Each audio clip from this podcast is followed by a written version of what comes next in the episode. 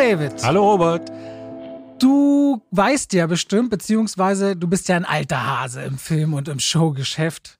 Und du weißt ja auch so ein bisschen, wie Hollywood und zum Beispiel auch Leute wie dein geliebter Dwayne Johnson mhm. normalerweise riesen Entouragen haben. Das heißt, mhm. Hollywood AAA-Stars, da, wenn man eine Anfrage hat, das geht über viele Agenturen und da wird bis ins kleinste minutiös jeder Terminkalender minütlich abgestimmt. Ich selbst von Events kenn's, da hat man auf dem Ohr, wenn man auf der Bühne steht, Star XY kommt gerade aus der Suite, geht jetzt in den Fahrstuhl, steigt jetzt in das Auto, erscheint in 13 Minuten. Mhm. Also das klingt völlig irre und wirr, aber dieses ganze Konzept, damit so eine Show einigermaßen gut aussieht, da ist im Hintergrund richtig viel los und auch wie sich das geben manchmal mit der ganzen Entourage von Visagisten und Freunden und alles, was dazugehört, das ist eigentlich schon eine ganz eigene Industrie.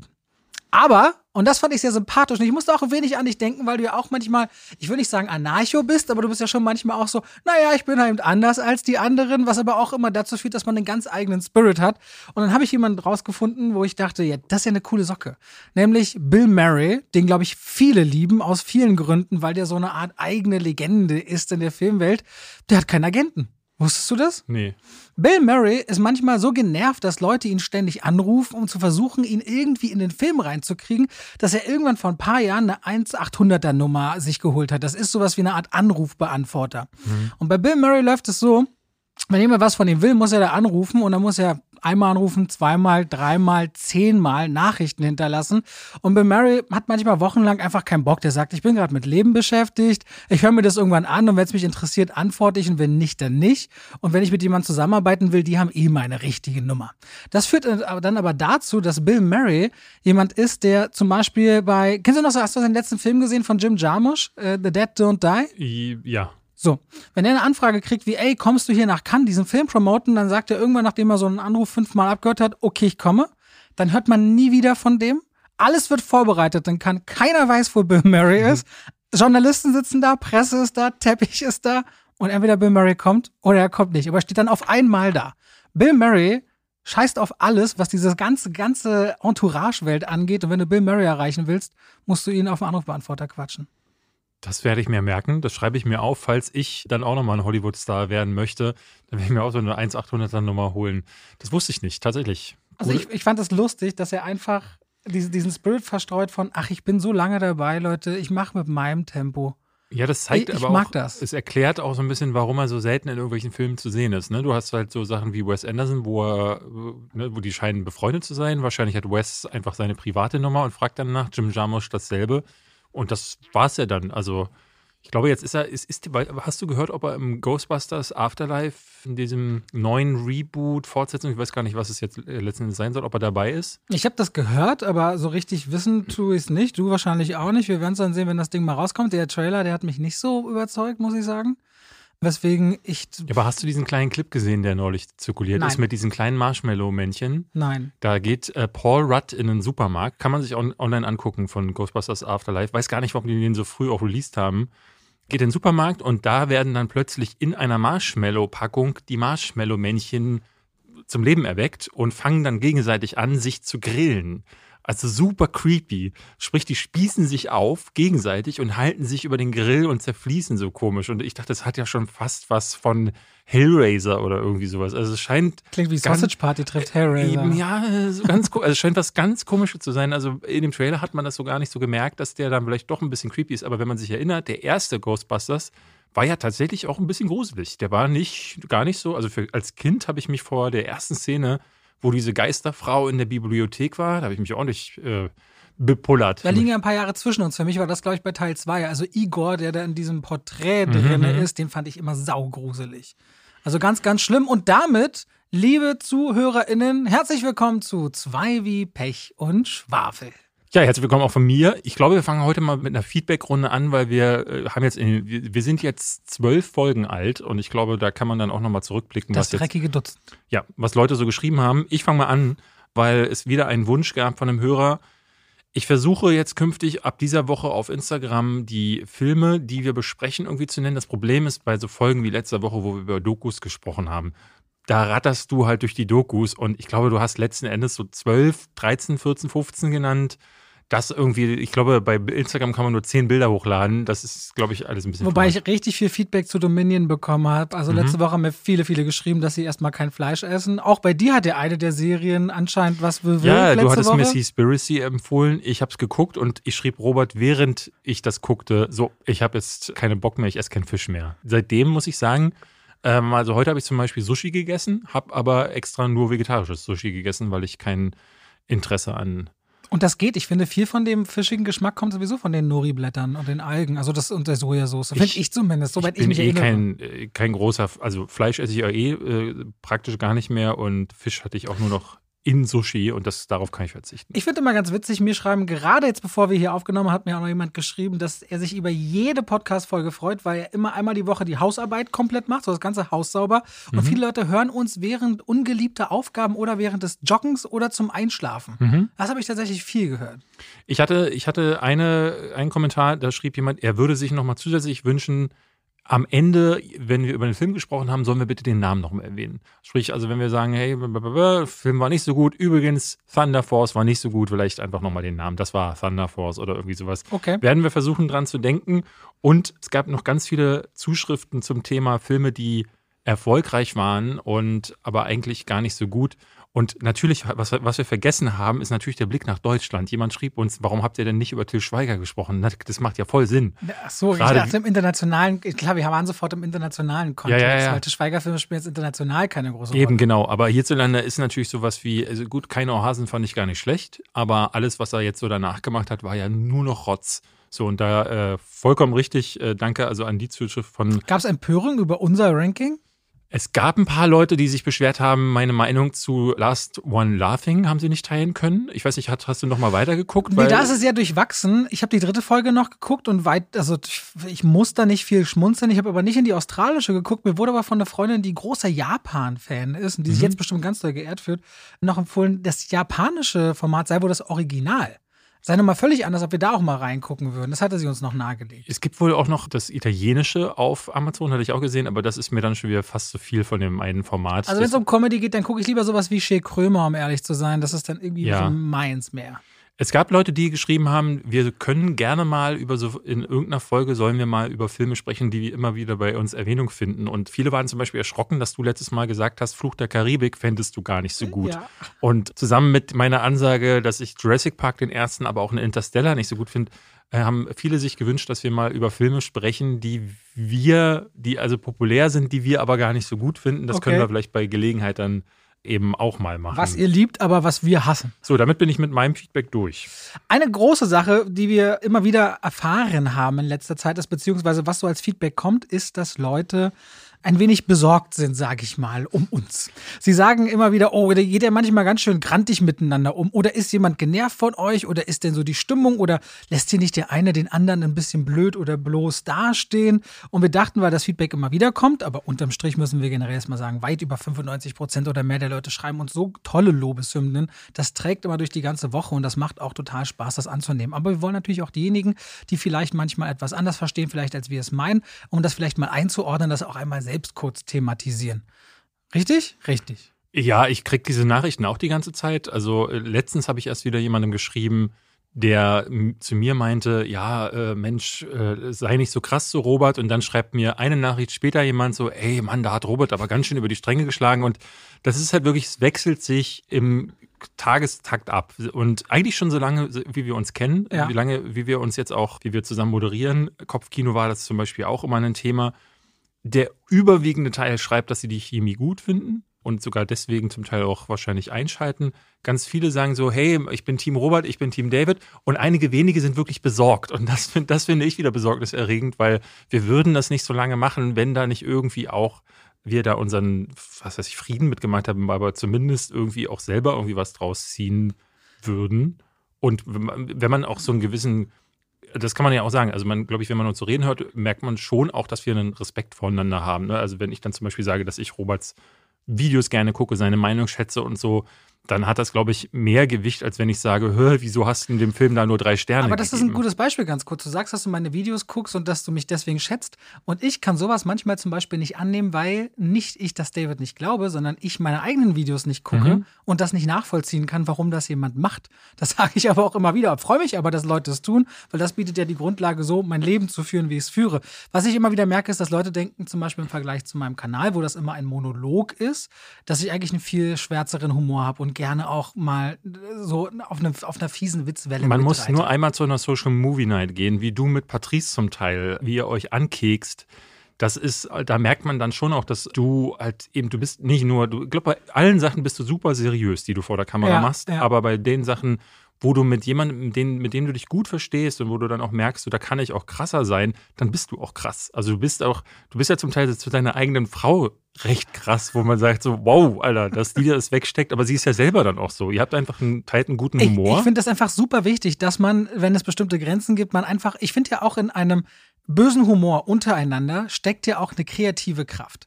Es steckt ja manchmal in schwarzen und fiesen Humor eine Kreativität drin und gleichzeitig auch, wenn ich es schaffe, zum Beispiel zu dir etwas zu sagen, was dich eigentlich verletzen könnte, aber du drüber lachst, zeigt es ja zum einen, A, wir haben ein Level von Humor und B, ich kenne dich gut genug, um genau das zum Thema zu machen. Ich finde, eine gute Freundschaft zeichnet eben aus, dass man dem anderen zuhört, den anderen kennt und deswegen auch die Grenzen darin erkennt. Ja. Und deswegen wollten wir darüber sprechen. Ich glaube, das schließt nicht aus, und das muss man, glaube ich, auch auf der, der Fairness halber dazu sagen, das schließt nicht aus, dass auch wir uns mal mit missverstehen. Und solche Momente, glaube ich, kann man sich in den zwölf äh, Folgen jetzt auch durchaus mal ab und zu anhören, wenn man merkt, so, dass der eine den anderen gerade so ein Diss mal nicht versteht. Und es ist auch ganz natürlich, wenn bei der Fülle an Sachen, aber gerade auch so beim Thema Meinung, immer mal wieder Situationen aufkommen, wo man dann nicht versteht, was wie der andere es meint. Und da, glaube ich, hört man dann manchmal, dass da so eine Irritation entsteht. Aber was wir euch, glaube ich, auch versprechen können, ist, und das müssen wir schon für unser eigenes Wohl tun, dass wir das hinterher immer besprechen. Also wir reden dann auch, wenn wir merken, so, hu, das war heute irgendwie komisch, dann erklärt mir das Robert. Wenn ich merke, ich habe irgendwie was missverstanden, dann versuche ich das zu reflektieren. Und nur so sollte es ja auch in einer normalen Freundschaft Ja. funktionieren. Wobei ich ehrlicherweise auch sagen muss, dass ich gerade so mal so mir weniger Gedanken mache und David immer denkt, oh, habe ich jetzt irgendwas falsch gesagt? Und das finde ich eigentlich sehr einfühlsam. Ich bin ein bisschen schroffer manchmal in letzter Zeit geworden, habe ich das Gefühl. Aber ich werde aufpassen, weil Achtsamkeit Ich ist glaub, sehr wichtig. Ich, ich glaube, ich setze mich halt viel mit mir auseinander in letzter Zeit, seit einem Jahr jetzt ungefähr und merke, dass ich jahrelang halt übersehen habe, so blinde Flecken, wo ich halt Leute manchmal auch uncool, also zum Beispiel in meinem letzten Podcast, muss ich sagen, habe ich ein paar Sachen gesagt, so die, da schäme ich mich heute für und deswegen, das so möchte ich nicht mehr sein und deswegen ist es für mich wichtig, mich zu hinterfragen und da hilft es mir dann, dass wir beide da auch offen drüber reden Und können. wir reden auch drüber. Ja. Und das ist ja das Wichtige. Okay, An dieser Stelle noch, ich hake gleich mal noch ein, weil es, glaube ich, gerade Sinn macht. Mhm. Wer diese Woche Lust hat, außer uns zu hören, der kann uns diese Woche auch noch sehen zusammen tatsächlich. stimmt. Nämlich am Sonnabend äh, gibt es den Twitch-Pitch. Das ist ein Live-Event von Amazon Prime Video auf Twitch. Wenn ihr Bock habt, könnt ihr am Sonnabend, oder ich sag mal Samstag, ehe jemand nicht versteht, hat er jetzt Sonntag, hat er Sonnabend, was hat er jetzt gesagt? Samstag. Diesen Samstag ist, glaube ich, der 24. April. Da werden David und ich Teil einer Jury sein und es gibt verschiedenste KontrahentInnen, äh, die alle auch eine gewisse Gefolgschaft haben, aber die werden uns Filmideen für ihre eigenen Kurzfilme pitchen.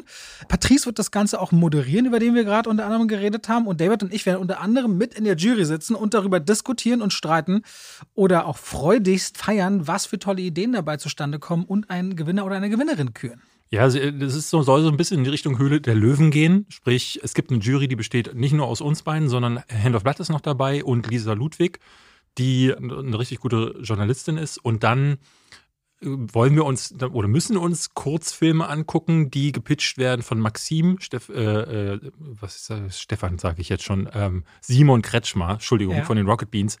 Auf dessen bin ich tatsächlich am meisten, wobei, nee, eigentlich bin ich auf Maxims am meisten gespannt. Wir hatten noch Reefed. Äh, Sa Saftiges Knu und Shoyoka sind dabei. Ja. Und die stellen uns das dann vor und wir müssen es auseinandernehmen. Es gibt auch ein Filmquiz, das wir beide moderieren. Es wird geschauspielert, wie ich mir habe sagen lassen. Das alles Wir ab dürfen- 19 Uhr am Samstag in, ich glaube, drei bis vier Stunden. Das wir beide live. Ich bin sehr gespannt, wie das wird.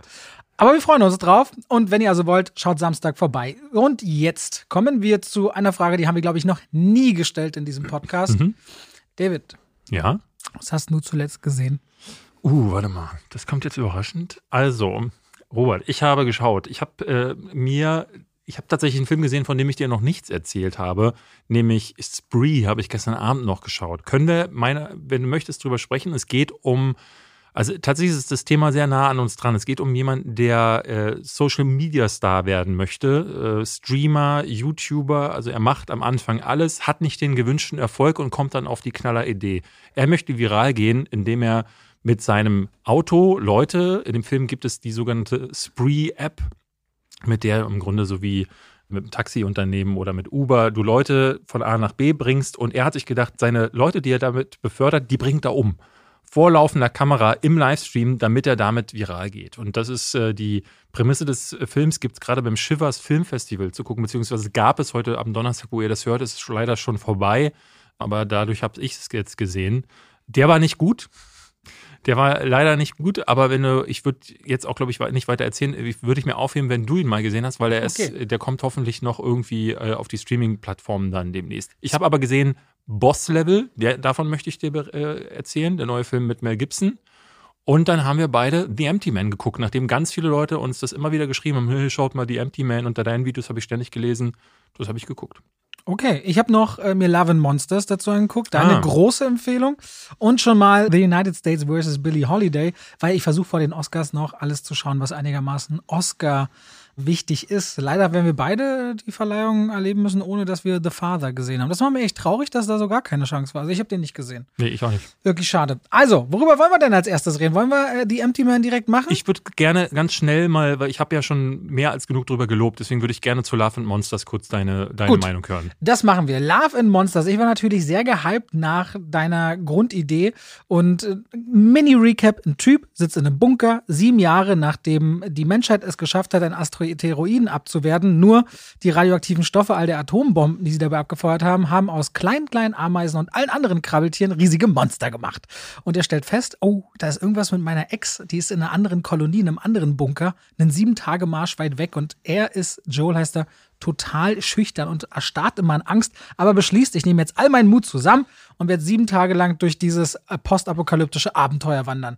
Was dieser Film so grundsympathisch hat, ist erst einmal, dass Dylan O'Brien als dieser Joel total manchmal knuffig, dann liebevoll, dann diesen eigenen Mut entdeckend, seine kleinen Erfolge total feiert. Man kann mit dem total emotional angedockt mitgehen in dieses Abenteuer. Und er bekommt auch genau zur richtigen Zeit so ein paar Begleiter mit dazu gestellt. Mhm. So kleine Nebenfiguren, wo direkt auch so ein Pärchen auftaucht von einem Mann und einem Mädchen, die aber nicht verwandt sind. Die, über die würde ich gleich einen Spin-off sehen wollen, mhm. weil die sau cool sind. Mhm. Und Love and Monsters ist dabei so unvorhersehbar. Dem nimmt man manchmal überhaupt nicht übel, dass die Effekte nicht gut sind, die aber manchmal wiederum wiederum richtig gut sind, weil der ist herzlich. Der hat so eine Naivität, der hat so was Buntes, der löst bei mir Zombieland-Vibes aus. Ich habe Zombie Zombieland geliebt, also wirklich sehr, sehr geliebt, äh, 2009 damals. Und der hat einfach sowas, wo ich denke, oh, da würde ich jetzt gerne mit rein, mitballern wollen, wenn ich drei, vier Leben hätte. Einfach eine richtig coole Welt, in der es auch so schöne Kreativität gibt, wenn man sich überlegt, dass zum Beispiel ein Ameisenhaufen auf einmal eben nicht nur so groß ist wie ein Ameisenhaufen, sondern so wie ein ganzes Gebirge. Wenn die Viecher alle so groß sind, gibt es einfach voll viele Möglichkeiten. Larven Monsters ist im Grunde genau das, was es vom Titel ist. Es geht um Liebe und Monster und wird hinten raus ein bisschen dünn von der Story, bleibt aber die ganze Zeit auf einem sehr unterhaltsamen und spaßigem Level, ohne langweilig zu werden und ist vor allem auch was manchmal auch die Musik angeht. Es gibt so eine richtig schöne Sequenz, eine Abendsequenz, da läuft dann Stand By Me. Da kommt der Film zu so einer ganz merkwürdigen Ruhe und Pause. Ich fand den richtig toll, kann ich wirklich, wirklich empfehlen. Ist berechtigterweise bei Netflix auch mal auf 1 gegangen in den Deutschland-Charts. Äh, schöne Empfehlung, danke dafür hat Freude gemacht und Freude gebracht. Ich möchte behaupten, dass er dank mir auf Platz 1 gegangen ist. Und das finde ich, das ist das schönste Geschenk, was ihr mir machen konntet. Danke dafür. Ich habe auch ganz viele, haben viele Nachrichten bekommen von Leuten, die geschrieben haben, nochmal so, ey, danke, dass du den empfohlen hast. Äh, habe ihn mir wegen dir angeschaut, hätte ihn wahrscheinlich sonst übersehen. Und das war schon immer auch für mich ein Antrieb, wo ich dachte so, ach, da freue ich mich, wenn Leute wirklich was gelernt haben oder Filme oder andere Dinge entdecken. Selbst die Leute, die sagen, du findest den scheiße, dann gucke ich ihn mir extra an, weil selbst wenn die was entdecken, ist es ja ein Gewinn irgendwie für diese Leute. Weißt du, dass Larvenmonster nicht der Originaltitel ist? Das ist der Originaltitel. Du hast einen Fehler gemacht in deiner Review. Nein, da haben sich die Leute auch immer darauf hingewiesen. Quatsch. Monster Problems ist der, Ach, der, Da- äh, der Titel gewesen, den er vorher hatte. Der, wie nennt man das? Der äh, Arbeitstitel. Arbeitstitel, genau. Working Title. Monster Problems. Oh, der ist bei IMDb tatsächlich immer noch mit diesem Titel als Original geführt und nicht als. Ja, äh, weil, weil er, glaube Da ich. hat IMDb einen Fehler gemacht. Wenn, oh, Also dachte, bei IMDb, da kann man normalerweise immer vertrauen. aber bei Wikipedia steht es aber genau so, weil ich hatte, äh, denn du hast halt einfach die falsche Quelle benutzt. Das Internet. das Internet. Du hättest mich fragen sollen. Äh, Da hast du recht. Lass uns über äh, The Empty Man äh, sprechen. Der leere Mann. Bevor wir darüber sprechen. Ja. Als ich dir gesagt habe, lass uns mal die Empty Man gucken, wirst du ja wahrscheinlich den Namen gehört haben, wirst vielleicht aufs Poster geguckt haben, vielleicht hast du sogar noch den Trailer geguckt. Was hast du dir gedacht, was auf dich zukommt? Nee, also nein zu allem. Ich habe nicht Poster und nicht Trailer so? geguckt. Nur wenn du sagst, ich soll es gucken, dann gucke ich das einfach. Okay, ich mache es ja immer anders. Ich schaue dann, ich schaue mir ja vorher immer an so äh, einen Trailer oder so. Ich hatte, glaube ich, zuerst davon gehört, weil auf Letterbox dieses Plakat immer wieder in meiner Recommended Box auftauchte und weil Chris Stuckman irgendwie ein Video dazu machte. Ja. Und sagte, ey, das braucht ein Cult-Following. Und dann kamen die Leute, die das immer wieder empfehlten. Dann schaute ich mir den Trailer an und dachte ich so, nee.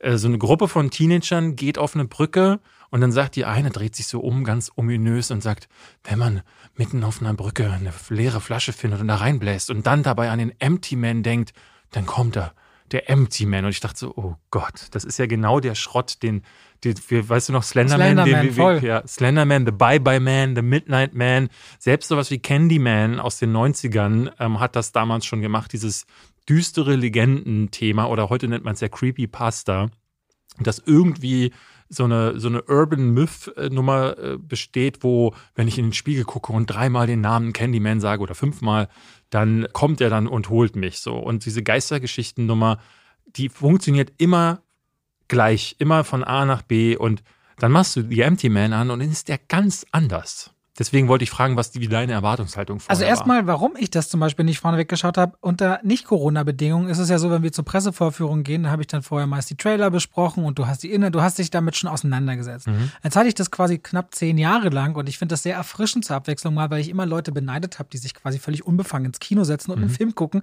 der ihnen empfohlen wurde. Jetzt mache ich das gezielt auch. Wenn mir was ganz klar empfohlen wird, mehrfach, da sage ich, okay, gucke ich, setze mich nicht auseinander um einfach mal wirken zu lassen, wie ist denn das, wenn ich überhaupt nicht weiß, was auf mich zukommt? Du hattest mir aber schon so ein bisschen gesagt, ich sollte ihn nicht mit meiner Frau gucken, weil er tendenziell gruselig ist. Also ich konnte schon einordnen, es wird so Richtung Horror oder Psychothriller gehen. Ja, der ist vollkommen anders. Allein schon deswegen, weil der unglaublich gut mit ich habe ein sehr gutes Soundsystem zu Hause. Das ganze Haus hat gebebt bei diesem Score. Weil der ein. Hast du eine Heimkinoanlage? Ich, äh, du erwähnst das so selten. Nee, mir geht es deswegen darum, Alles gut. wenn ich das auf dem Handy gucke oder mit Kopfhörern oder dir der Boden wegbebt, das ist einfach, das ist so ein, Empty Man hat so einen Versatz immer wieder drin, diese Effekte mit Schärfen und Sprüngen der Kamera so zu verbinden im Ton, dass die Wirkung ganz extrem wird und extrem unterschiedlich ist, ob du das auf einem Laptop guckst oder auf einer Leinwand oder sogar im Kino. Das ist einfach so ein Beispiel für mich par excellence, mit dem die Größe des Screens das Erlebnis nochmal multipliziert. Sorry, ich erwähne das aber auch in meinen Reviews einfach jedes Mal, um zu unterstreichen, dass man auch einen gewissen Anspruch darin haben sollte, wie man Film schaut. Weil ich finde, ein Anspruch an Film geht auch immer mit dem Anspruch, wie man äh, diesen Film anschaut, ein bisschen einher. Ich glaube, das, ne, das macht ja viel mit dem Filmerlebnis auch. Ne? Also gerade Filme, die, ich erinnere mich an den First Man oder so, oder aber mit Empty Man trifft es ganz gut, weil auch da das Sounddesign nämlich wirklich sehr, da sitzt jemand und hat sich genau überlegt, wann kommen welche Sounds und wenn die dann nicht wirken oder wenn sie besser wirken könnten, wird meiner Ansicht nach das Filmerlebnis auch gleich nochmal krasser. Ich gucke es ja wirklich nur auf einem Fernseher. Ich finde, der funktioniert aber, also der Empty Man funktioniert da irgendwie trotzdem. Ich fand die ersten 20 Minuten überragend weil die sind gleich so, geben gleich atmosphärisch so ein Ding mit, wo ich gar nicht mit gerechnet hatte. Eben wenn du diesen Trailer guckst, fängt das halt so ganz anders an als der typische Urban Myth-Film. Und was er wirklich gut macht, ist diese, er hat einen, der Regisseur, der ja auch ein Erstlingsregisseur ist, hat ein wahnsinnig gutes Auge, aber auch ein sehr gutes Ohr für Suspense, für Stimmung, für Atmosphäre und für Bilder. Der Mann hat tatsächlich ganz lange mit David Fincher zusammengearbeitet und Mhm. hat auch meistens die Dokus, die Behind-the-Scenes-Sachen zu seinen Filmen gemacht, zu Social Network zum Beispiel oder zu Zodiac.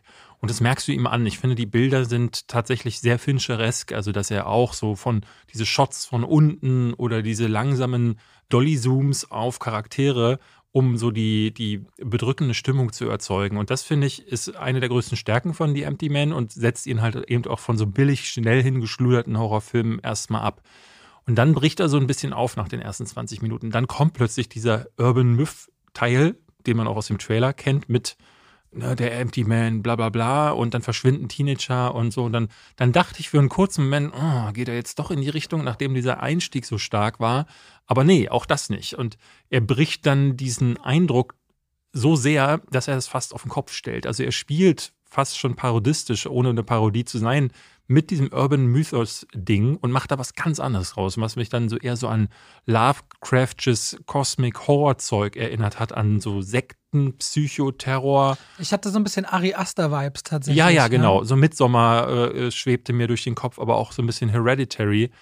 Der hat auf jeden Fall Probleme, das kann man aber nicht von der Hand weisen, weil er, ich glaube, der ist, glaube ich, zwei Stunden, über zwei Stunden zwei Stunden lang. 17. Und mir hatte jemand geschrieben, ich glaube auf Letterbox war das, der meinte, dass äh, der Regisseur, das, das, lief wohl alles so holter die Polter mit dem Release, dass der 20 Minuten noch rausschneiden wollte und das wohl nicht mehr machen konnte, weil dann hieß es irgendwie. So wie die Teenager verschwinden in dem Film, ist auch dieser Film irgendwo in der Senke ja. verschwunden, weil der in diesem Fox wird gekauft von Disney Deal und Disney überfordert ist mit der Fahr oder war zumindest ganz extrem bei dieser Übernahme mit diesen Rest Filmen, die eine gewisse Altersgruppe erst bedienen und das nicht zu dem familienfreundlichen Mäusekonzern passt, wie man die vermarkten soll. Das haben sie damals ganz schlimm bewiesen, noch bei Jojo Rabbit, weil sie gar nicht wussten, wie sie den vermarkten und damit umgehen sollen.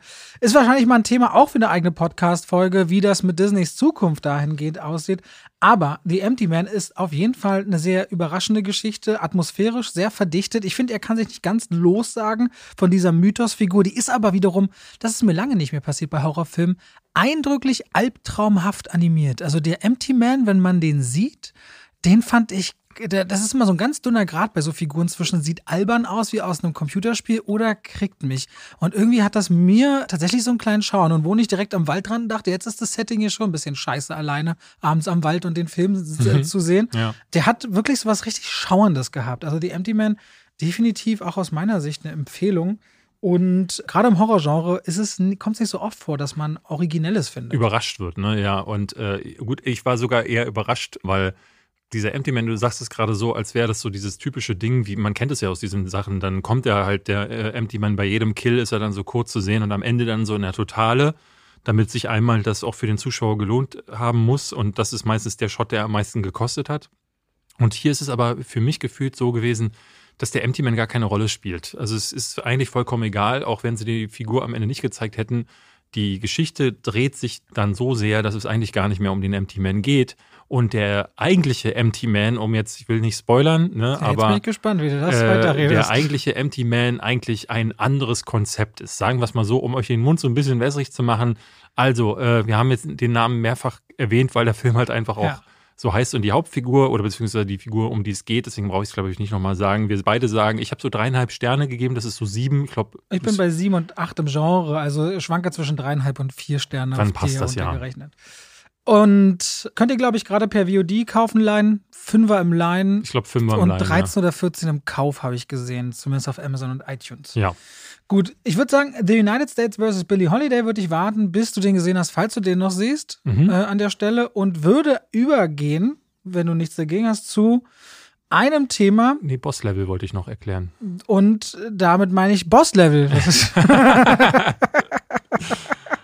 ja, danke, Entschuldige Robert. bitte, entschuldige. Danke, Robert, ja, für diese schöne das, Überleitung. Das ist ein wichtiges Intro. Du brauchst die Bühne.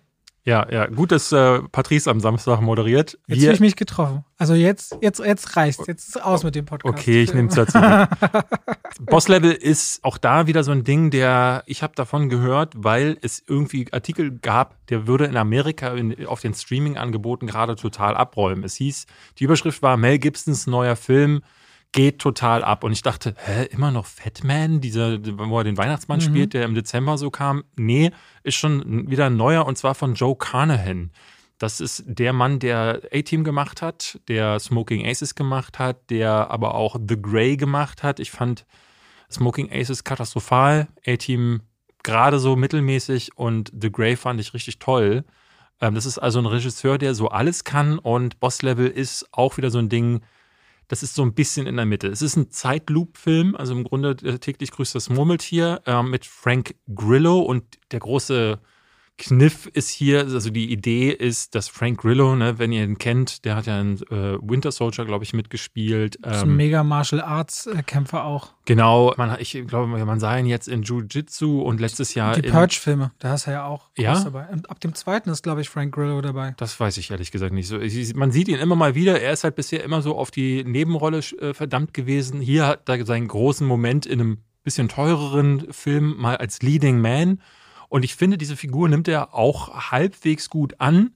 Man merkt aber dem Film immer wieder an, dass diese, wenn ich vergleiche Frank Grillo immer mit jemandem, der es für mich zehnmal besser kann, nämlich John Bernthal, der äh, in Walking Dead zum Beispiel groß geworden ist oder auch durch die Rolle von Punisher. John, John Bernthal bringt immer so eine, der bringt so einen Weltschmerz in sich mit. Der hat so eine ganz andere Tiefe, der hat so eine ganz andere Gravitas.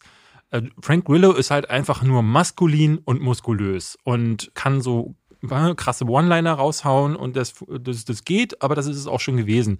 Und das ist im Grunde, ehrlich gesagt, auch die Beschreibung seiner Figur in diesem Film. Er wacht jeden Morgen auf und soll getötet werden und versteht nicht warum.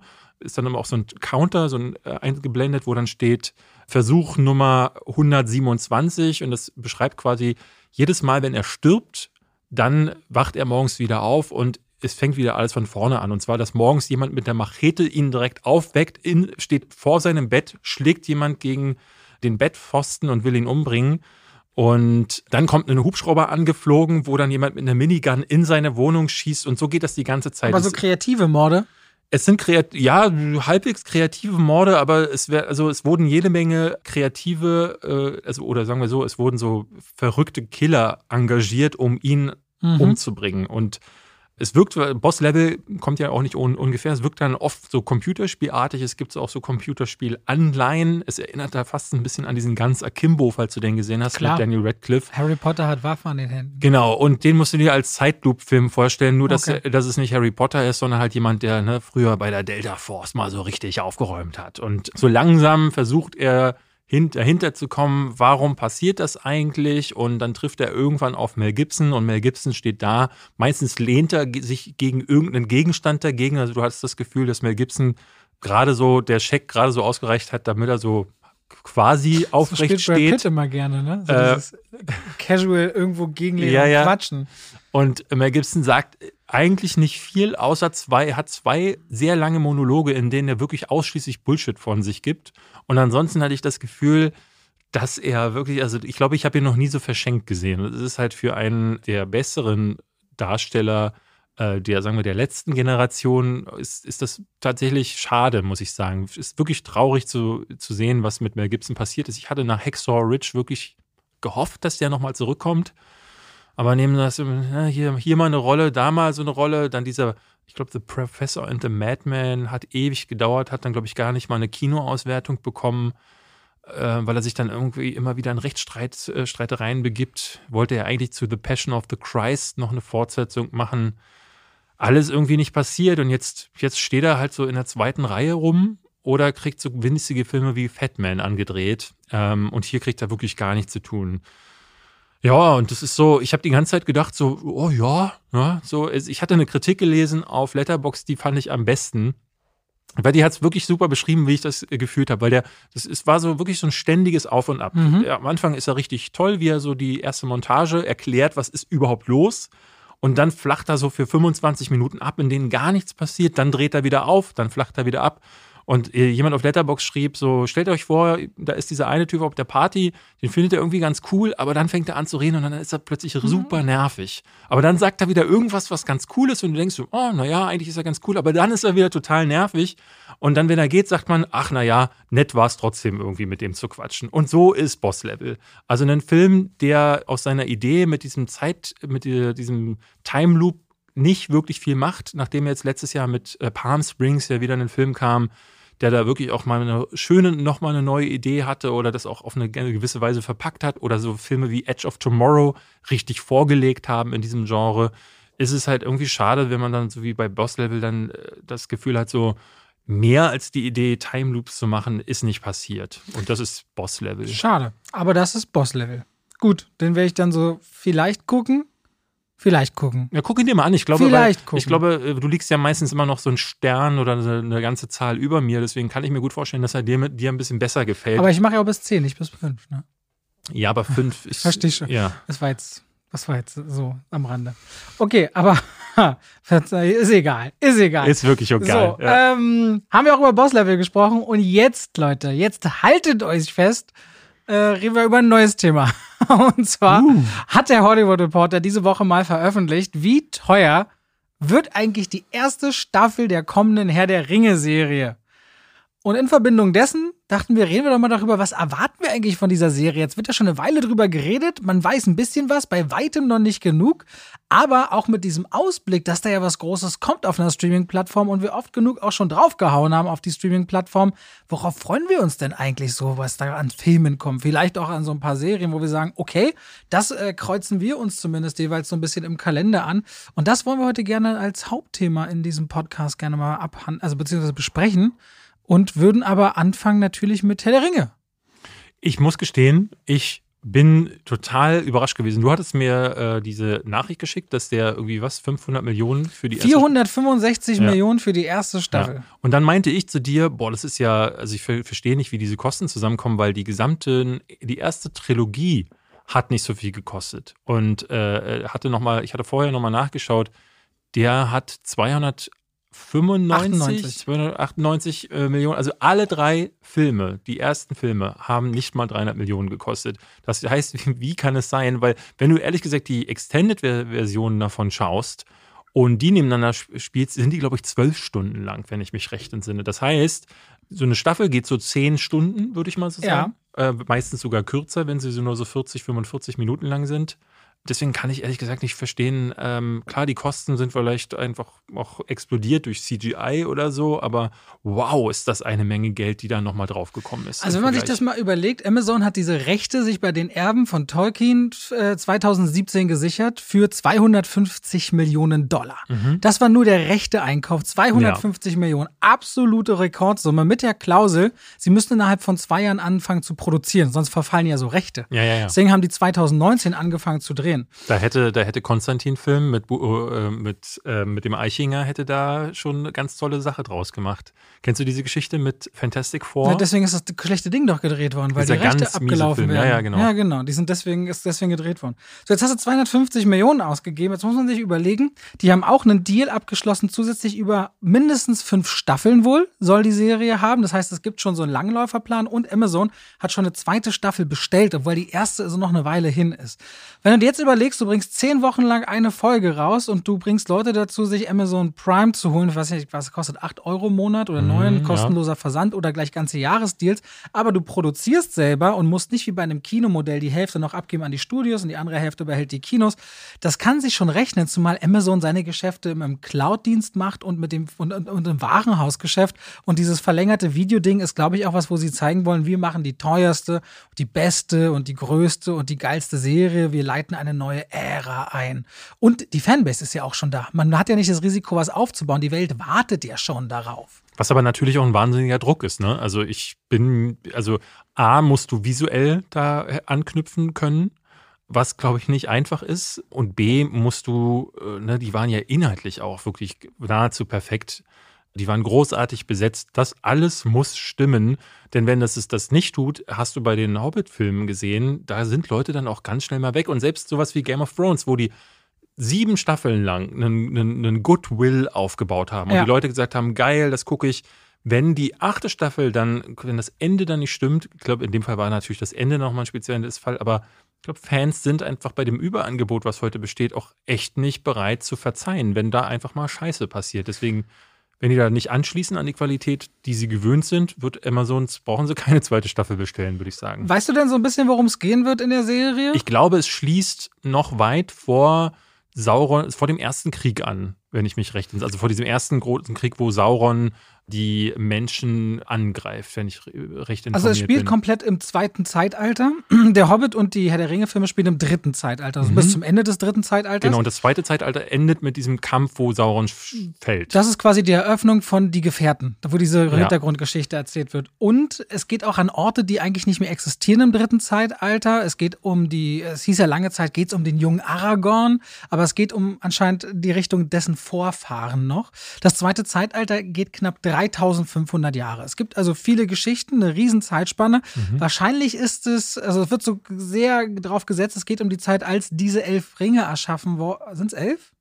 Nee, die neun. Neun, nee, neun kriegen die Zwer die Menschen, oder? Die neun kriegen die. Äh, die, Fünf jetzt, Scheiße. Wie viele Ringe sind das eigentlich? Egal. Es geht um die Zeit, als der eine Ring erschaffen wird und vielleicht auch um den Aufstieg Saurons. Und was da alles für Figuren drin sind, das ist ja alles von J.R. Tolkien nicht so extrem beleuchtet. Es gibt also viele Möglichkeiten für Amazon, Figuren zu entwickeln, Handlungen zu entwickeln. Es ist ihnen ausdrücklich nicht erlaubt, ins dritte Zeitalter hineinzugehen. Das heißt, man wird fünf Staffeln und eventuell dann noch Prequels und Spin-offs rund um dieses zweite Zeitalter erzählen. Und ich kann mir auch vorstellen, weil man ist nach sich entschieden, nach Neuseeland zu gehen, einmal mehr. Aber man wird komplett neue Sets bauen. Und wenn du erst einmal Sets wie die Hauptstadt der Elben soll wohl ein großes Thema sein und so weiter und so fort einmal baust, dieses erste Bauen für eine Serie, das hatte Boardwalk Empire zum Beispiel gezeigt. Die erste Episode von Boardwalk Empire, weil Martin Scorsese hat den Boardwalk in Atlantic City nachgebaut, hat wohl 28 Millionen Dollar gekostet. Also das erste Mal diese Sets bauen ist einfach sehr kostenintensiv. Und das treibt natürlich so eine sie. Zahlen hoch. Wenn du dann sagst, wir bauen jetzt die gigantischen Sets, indem wir fünf Jahre lang mindestens drehen, dann erklärt sich so eine 465 Millionen Dollar Sache schon eher, weil die Namen sind ja alle nicht Ja. groß. Also die Castkosten, die sind ja nicht so gigantisch. Ich, ich denke mal, also ich glaube, es gibt ja mehr als genug Sachen, die auch von den Fans beim ersten Teil schon gefordert wurden, aber auch so Sachen, die nur angeschnitten wurden. Ne? Also ich fand immer schade, dass im ersten Teil zum Beispiel, wenn sie in Moria ankommen, ich nicht wirklich von Moria was gesehen habe. Das fand es immer ganz befremdlich, dass sie von dieser großen Zwergenstadt gesprochen haben und dann waren das eigentlich nur lange, völlig leere Gänge. Dieses Labyrinth an Säulen, die zur Decke bis zur Decke ragten. Und ich dachte, das ist die große Elben Auch Elfenstadt? Isengard. Isengard ist im Grunde nur ein Turm. Und das war's. Und da hätte ich auch gerne mehr Ja. gesehen. Also es gibt diese Möglichkeiten auch mal in, also gerade auch die Sets von Minas Tirith und Helms Klamm, die sehen ja einfach wahnsinnig toll aus. Oder aus Gilead, was so kaputt ist. Da könnte man wahrscheinlich ganze Geschichten so Game of Thrones mäßig mit Mhm. Orten erzählen und wie dann die Völker untereinander und die verschiedenen Familien miteinander umgehen. Natürlich äh, ist das filmisch äh, anders aufgelöst, aber es gibt, glaube ich, richtig viel Stoff. Und es könnte das gigantische Serienereignis des Jahrhunderts gefühlt werden. Es kann aber auch tierisch nach hinten losgehen, weil der Druck ist enorm. Sie haben sich unter anderem äh, als, als sie haben sich zwei Showrunner geholt, die nichts vorher gemacht haben. Aber Ja. unter der Fuchtel von J.J. Abrams viele unverfilmte Skripte bisher gemacht haben. Und sie haben das aber wirklich verstärkt mit Leuten von, von äh, Breaking Bad, von Game of Thrones, von Sopranos. Also der Writers Room in Santa Monica, glaube ich, in Kalifornien, ist mit Security die ganze Zeit bewacht. Alle Fenster sind abgeklebt. Man kommt nur mit Fingerabdruck rein. Da äh, ist Hochsicherheitstrakt wohl aktuell. Da wird Social Distancing noch äh, wirklich für voll genommen. Also ich persönlich erwarte mir tatsächlich eine ganze Menge, weil ich auf der einen Seite glaube, dass der Game of Thrones, äh, das Desaster wird sich nicht nochmal wiederholen können. Einfach schon allein deswegen, weil es diesmal ein fertiges Buch gibt. Nun muss man sagen, dass J.R.R. Tolkien im Vorfeld äh, das Silmarillion ja geschrieben hat, beziehungsweise ich weiß ehrlich gesagt, wann, wann konkret das entstanden ist im Vergleich zu Der Hobbit und zu Herr der Ringe, aber es gibt dieses Kompendium an kleinen Geschichten, an, an Nachlassen, an Figurenbeschreibungen. Äh, Da können sich die Autoren, glaube ich, mit viel Dingen befassen und, äh, glaube ich, aus einem großen Ding schöpfen. Ich bin, wäre äh, interessant für mich zu sehen, wie viel Freiheiten sie sich nehmen und nehmen dürfen. Also wann dürfen sie Figuren zum Beispiel dazu erfinden oder Geschichten anders interpretieren. Also das wäre interessant zu wissen.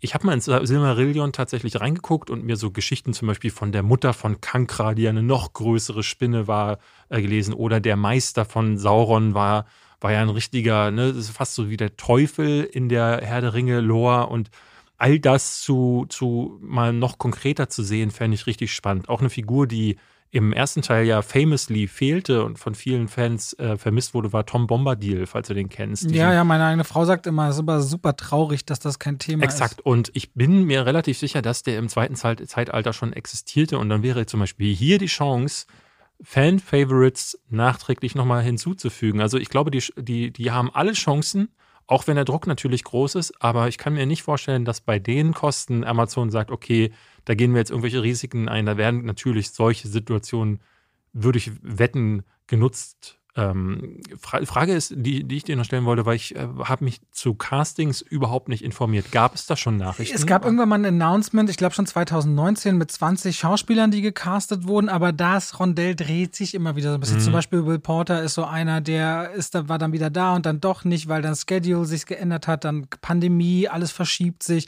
Dann gab es auch neuseeländische Schauspieler, die an, an Bord waren und dann traurig gesagt haben, nee, sie wollen dann doch die Charaktere anders verwenden. Ich glaube, das ist gerade viel Work in Progress. Deswegen, ja, es gibt schon Namen, die stehen, aber die sind jetzt alle nicht so die ganz großen Namen, was aber, glaube ich, auch gut ist, wenn man so ein großes Ensemble-Ding erwartet. Das sieht dann immer komisch aus, wenn dann so ein Triple-A-Star auftauchen würde mittendrin. Was ich spannend finde, ist, dass äh, Juan Antonio Bayona ja, glaube ich, die ersten beiden Episoden äh, inszeniert. Äh, da holen sich zumindest einen an Bord. Wer ist das? Der hat äh, The Impossible gemacht. Sieben Minuten nach Mitternacht oh. vor allem. Sieben Minuten nach Mitternacht fand ich richtig. Bayona stark. meinst du? Bayona? Ja. Habe ich das nicht gesagt? Ich habe Bandona also. verstanden. So. Bayona und aber dann Jurassic World, das gefallene Königreich. David, großer Fan bestimmt von. den fand ich besser als den ersten Jurassic World, aber ich bin großer Fan von The, The Impossible und von. Ähm, das Waisenhaus? Lieben viele noch? Ja, den mochte ich auch, aber ich meine meine eher sieben Minuten nach Mitternacht. Den fand ich verdammt gut. Der hat mir das Herz zerbrochen und ja, zerrissen. Ja. ja, wirklich volle Punktzahl damals. Und du gegeben. siehst in Fallen Kingdom tatsächlich Ansätze von Bayonas eigener Schaffenskraft, aber die ist leider im Franchise-Ding untergegangen. Und ich würde mir wünschen, dass der ähm, dieses, dieses Auge, was ja zum Beispiel auch ein Guillermo del Toro hatte, der ja ursprünglich die, den Hobbit-Film auch machen sollte. Und dem wäre zum Beispiel so eine Folge auch mal schön. Aber ich finde, bei Serien ist das fast immer so ein bisschen egal. Also wenn du nicht gerade einen David Fincher hast, der bei Manhunter ganz klar vorgegeben hat, wie alle Folgen auszusehen haben, dann ist eigentlich, dann verschwimmt die DNA der meisten Regisseure irgendwie in, in TV-Serien zumindest. Also wir sind sehr gespannt. So richtig weiß man noch nichts über die Storyline. Es wurden einzelne Kartenfragmente ja auch von Amazon bereits geteilt, damit die Leute so ein bisschen wissen, okay, in welche Richtung wird es gehen. Wenn der erste Trailer kommt, geht, glaube ich, das Internet kaputt. Also ich glaube, das wird der meistgesehenste Trailer, den es jemals gab. Das glaube ich Herr nicht. der Ringe-Serie, meinst du nicht? Mm, nee. Also ich meine, ich meine, ich meine den ersten meisten in 24 Stunden. Also Herr der Ringe-Serie, ich glaube, ist, ist groß. Es ist sehr ist groß. super groß, definitiv. Es gibt, glaube ich, nichts Größeres, um ehrlich zu sein. Avatar 2 Mir würde Trailer. jetzt was in meiner Hose einfallen, aber ja, oh, den Witz habe ich lange nicht der dritte Hoden. Bevor wir jetzt gleich hinübergehen über die Sachen, über die wir uns noch sehr freuen auf den Streaming-Plattformen, Mhm. nachdem wir viel gemeckert haben, wollen wir uns natürlich einmal mehr bei einem freundlichen Partner und Unterstützer dieses Podcasts bedanken. Und es ist nicht zum ersten Mal Coro Drogerie. Yay. Das, äh, was ist denn los? Nee, ich freue mich da wirklich drüber. Ach so. Ja, ja, da, da freue ich Sag's mich. deinem Gesicht. Nee, ich habe ich hab tatsächlich ja auch, äh, hatte ich ja letztes Mal gesagt, weil ich mich ja dann informiert habe darüber und meine Frau sagte, sie möchte unbedingt dann einen Account machen. Dann haben wir einen Account gemacht und die hat gar nicht mehr aufgehört, da zu s- Shopping-Spreen. Wenn ihr euch fragt, was das ist, das ist quasi eine Online-Drogerie zu nicht nur sehr fairen Preisen, die haben die Preise auch kürzlich vorher, äh, vor kurzem erst gesenkt, aber vor allem, da kriegt man vieles in Großpackungen. Darum geht man quasi nochmal so diesen Zwischenhandel und Transportwege, das ist wiederum gut für die Umwelt, aber eben auch gut für die Preise und da holst du dir halt einfach gleich ein Liter Glas Kokosöl statt irgendwie 200 Milliliter oder ich habe heute mir erst wieder so Mie-Nudeln in Erdnusssoße und allem gemacht, da braucht man Erdnussmus. Minennudeln? Mie-Nudeln. So, ich dachte, was ist das denn? Oh, jede dritte Nudel könnte explodieren. Der Russ- Thrill beim Mittagessen. Russische Nudel. Probier's auch du. Russisch Nudel ist auch gut, ja. Also, egal ob Erdnussmus oder gerade, weiß ich nicht, Cashewbruch, Cashew ist ja auch immer wieder so ein Thema, kriegt man gleich in 1 Kilo Varianten. Barbecue-Nüsse zum Snacken, wenn ihr zum Beispiel sagt, oh, Boss-Level, muss ich heute gucken. Oder ihr seid ein bisschen so der süße Typ, dann Apfelchips mit äh, Zimt und Zucker. Da kriegt man so Milchreis-Vibes beim Snacken zum Beispiel. Viele coole Sachen, schaut da mal drauf. Die haben auch sogar Geschirr und Schalen und alles, was äh, wirklich ähm, man so gebrauchen kann zu Hause, wenn man äh, auf sowohl gesund als auch auf den Preis schaut und gleichzeitig auch welche, die da sehr nach vorne gehen und sich bemühen, ein gutes Konzept aufzubauen, unterstützen will. Die Welt zu schützen. Danke, Koro. So, wir haben äh, tatsächlich jetzt, weil wir eh schon beim Thema Streaming-Anbieter sind und ich gestern fast, äh, ich hatte auch einen kleinen Herzinfarkt, als der Trailer zu äh, Love, Death and Robots zur zweiten Staffel kam und sogar noch gleichzeitig angekündigt wurde, dass nächstes Jahr eine dritte Staffel folgt, dachte ich so, komm, Wir äh, machen das jetzt so, dass wir über Filme sprechen, weil wir das, wir haben jetzt viel gemeckert in den letzten Wochen über die Player von einigen Streaming-Anbietern, aber auch über das Angebot von Netflix. Aber es gibt natürlich auch Filme, auf die wir uns freuen oder Serien oder Dokumentationen. Ich glaube, jeder von uns beiden hat mal ein paar Sachen sich angeguckt. Ja, du hast gesagt, du hast was, 30, 40 aufgeschrieben? Ich habe mir 15. Das ist, das ist meine Liste hier. Ja, ich habe hab so ein paar Sachen. Das sind doch nicht 30 da. Das sind Ah, doch, mindestens das sind 30. 30. Verdammt, das ging noch weit zu scrollen. Ja, ne, aber ist ja egal. Es ist ja nicht das Wettrennen, wer mehr hat, Nee, sondern überhaupt ich glaube, es geht ja darum, nicht. dem, den Zu- Zuschauern, alles gut. ähm, zu, Zuschauern, Zuhörern, ähm, so, so gut es geht, irgendwie so ein bisschen den Überblick zu geben. Sollen wir abwechselnd jetzt einfach machen? Und dann irgendwann bleibt, bleibst du. ich würde übrig? sagen, wir machen wir es nach Streaming-Anbieter. Wir bleiben mal bei Oh. Netflix jetzt erst. Ähm, hast du Love, Death and Robots die erste Staffel gesehen? Natürlich, die haben wir beide geliebt und auch beide im Kopfkino besprochen. Stimmt, der absolute Knaller. Ich, also auch der Trailer zur zweiten, unterlegt mit der Musik von Hereditary, absoluter Hammer. Ich hatte gestern mal gelesen, dass Tim Miller, der äh, das ja initiiert hat mit seinen Blur-Studios, äh, dass sie jetzt diesmal nur acht Folgen in der zweiten Staffel haben, weil das wohl beim letzten Mal so lange gedauert hat, das zu produzieren, haben sie gesagt, sie teilen das in zwei Staffeln auf. Also in dieser jetzt acht Folgen und in der, die nächstes Jahr kommen soll, auch acht Folgen. Ich weiß nicht mehr, wie viele Folgen die erste Staffel hatte, aber definitiv mehr als acht. Da erinnere ich mich drin. Ein bisschen schade, aber besser als noch ein Jahr länger warten zu müssen und dann alle am Stück zu Ich bekommen. meine, die hatte zwölf. Und jeder hatte auch eine andere, äh, oder es gab verschiedene Wiedergabekonzepte. Nicht jeder hatte die gleiche Reihenfolge bei Netflix, bei Love, Death and ja, Robots. ja, das weiß ich auch noch. Genau, das richtete sich nach irgendwas, aber es, ich Nach glaub, dem eigenen Suchverhalten, was man sonst so guckt. Was aber was äh, krasse Idee ist, ja. Ja. Und das, das kam nämlich dann so raus. Und wie fandst du den dritten Film? Der mit den Robotern? Nee, bei mir war als drittes mit der Spinne und ja, da hat man es dann herausgefunden. Also, Also, Love, Death and Robots, Staffel 2, definitiv freuen wir uns dementsprechend. Genau. Tim Miller und äh, David Fincher zusammen. ich weiß nicht, ob Fincher noch äh, involviert ist. Zumindest bisher. Ah, bei, beim ersten war es auf jeden Fall. Jetzt habe ich nichts mehr davon gelesen. Was habe ich hier von Netflix? Netflix müsste sein Don't Look Up. Das ist Ja. für mich ganz, ganz groß, weil Adam McKay äh, in der Vergangenheit gezeigt hat, zum Beispiel mit Weiß, der zweite Mann oder davor war Big Short Adam Big McKay. Short, ja. Die fand ich beide fantastisch, die waren zynisch, die haben so viel Gesellschaftliches gehabt und Don't Look Up ist ein neuer Film und der Cast, der Cast ist einfach irre. Muss sich mal überlegen, äh, Don't Look Up mit Leonardo DiCaprio, Jennifer Lawrence, Timothy Chalamet, Ron Perlman, Kate Blanchett, Jonah Hill, Mary Streep, Mark Rylance, Matthew Perry, Tyler Perry und, und, und, Himish Patel. Wahnsinns-Cast wird ein, ein äh, Science-Fiction-Ding irgendwie so, ne? Es geht wohl irgendwie darum, dass zwei Wissenschaftler, gespielt von Ca- DiCaprio und von Jennifer Lawrence, irgendwie geht es darum, dass es um das Außerirdische vor auf der Welt, Erde landen könnten und sie davor warnen? Oder ist es nicht irgendwie sowas? Oder geht es um eine Naturkatastrophe? Nee, du hast recht. Ja? Ich kann sie auf Englisch. The story of two low-level astronomers who must go on a giant tower to to to, to, to, what? Media Tour to warn mankind. Also die gehen quasi, äh, wie du sagst, die warnen davor, dass die Erde zerstört werden wird. Ich glaube durch einen Kometen. Vielleicht kann entweder Komet oder durch Aliens. Komet. Irgend- Eins von beidem, genau, ein Komet ist es so. Und es klingt auf jeden Fall, klingt ein bisschen so wieder nach so einer, so einer Medienfarce, weil sie, ne, sie gehen auf eine Medientour und keiner hört ihnen zu. Klingt nach was, was Adam McKay einfach kann. Deswegen, ich bin sehr gespannt. Ich fand Big Short nicht so gut, Wise aber dafür deutlich besser und deswegen gucken wir mal, wie der jetzt wird. Ich möchte Army of the Dead einwerfen. Ist der Netflix? Der ist Netflix. Mhm. Stimmt. Kommt schon nächsten Monat. Zack Snyder. Ja, Zack Snyder hat, äh, ich habe, du warst ja neulich ganz überrascht, als ich sagte, der hat den, den Dawn of the Dead, das Remake gemacht, 2004 oder so war das, glaube ich. Und das ist tatsächlich für mich neben Watchmen sein bester Film. Ähm, da hat er gezeigt, dass er mit Zombies richtig gut umgehen kann. Ich mag den Trailer von Army of the Dead nicht, muss ich ehrlich gesagt sagen. Das sieht mir zu flashig aus, aber ich lasse mich gerne überraschen, sagen wir es mal so. Und was ich ganz überrascht war zu lesen, ist, dass das eine Trilogie wird.